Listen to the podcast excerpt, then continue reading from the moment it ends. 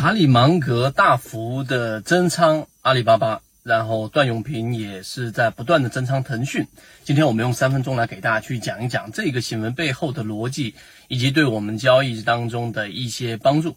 这个话题实际上在八月份我们看到了查理芒格大幅的买入了阿里巴巴啊，增仓比例百分之八十七，也就接近翻倍的占仓比例，占查理芒格所有这个重仓的第三名。那查理芒格，我们都说过很多遍，他是我们圈子里面，我们认为在这一个交易模型，在他的整个交易的哲学思想上，对我们有很大帮助，并且我也不断的给大家去说，怎么样把它转换到我们 A 股当中的交易的一个很重要的一个人物。那当然，段永平也是一样，但大家不要看到这样的一个新闻，或者说，哎，一读到这样的新闻，第一反应就是，哎，我能不能够跟着大佬一起去买阿里巴巴，或者去买一些腾讯呢？我们知道。啊，第一点，这个市场现在阿里巴巴出现大幅的这样的一个调整，包括蚂蚁金服的这个上市受阻等等这一系列的原因，都是我们国家在不断不断的调整的一个呃很重要的政治层面的一个方向。那这个方向肯定是对的，为什么呢？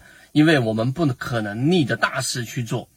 所以，我们的整个医疗条件上、教育条件上，包括我们的二胎、三胎政策，都是让我们的民众生活的这一种医疗、教育成本越来越低，这是肯定的。包括近期娱乐圈的大的动荡等等，这些都是一些大的趋势，我们要看明白。这是第一点。第二点，明白这个有什么实际上的意义呢？当然有，不是单纯的去跟随。因为我们说查理芒格，包括很多资金的大佬，他们有一些很特别的地方。举个例子，例如说他们资金体量特别大啊。假设你一百个亿拿十个亿出来做，那本身哪怕夭折，后面再补仓都没有问题。因为查理芒格或者说巴菲特他们之前对外也说过，他们并不在乎账面上的这样的一个盈亏，更多的是当阿里巴巴它跌到了一个公共事业的这样的一个价值水平的时候，它非常值得投入，三年也好，五年也好。啊，这个就是他判断的一个依据。那作为普通的交易者，我们本身没有那么大的这一种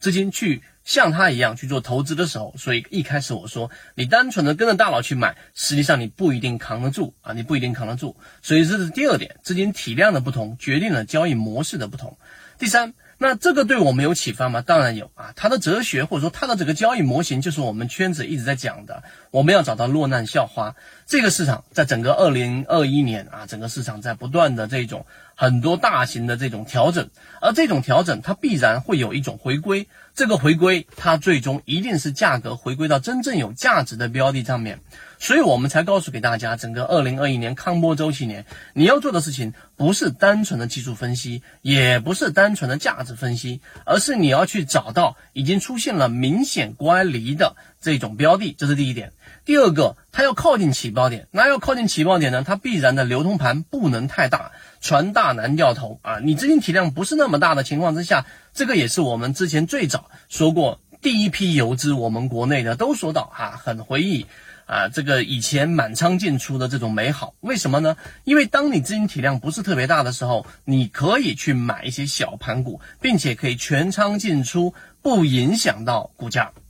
那第一批游资大佬，他们资金体量上来了。每一笔交易，或者说想要去重仓满仓，几乎已经不太可能。但散户交易者的优势就在于这个地方，因为你资金体量不是很大，你可以全仓进出，你可以大量仓位的这个腾挪，所以这种市场存在的这一种空隙和这种机会，你就能把握得到啊。这是第三点我们看到的。所以对我们交易模式的影响，那在我们圈子所不断交付给大家的超跌模型、割肉模型，十月底三季报已经要公布了，以及落难校花价值分析里面。找到那一种出现大幅的这种调整，但它上市公司没问题，它的价值没有问题，仅仅是因为市场的氛围影响共振导致的调整。那么这三点上，我们能找到这样的机会，你说这个是不是我们能够去把握的机会呢？当然，我们所有所讲到的每一个环节，它必然一定要落地。那要落地，它必然要有方法，有具体的模型，以及有具体的鱼池，以及有具体的跟随周期。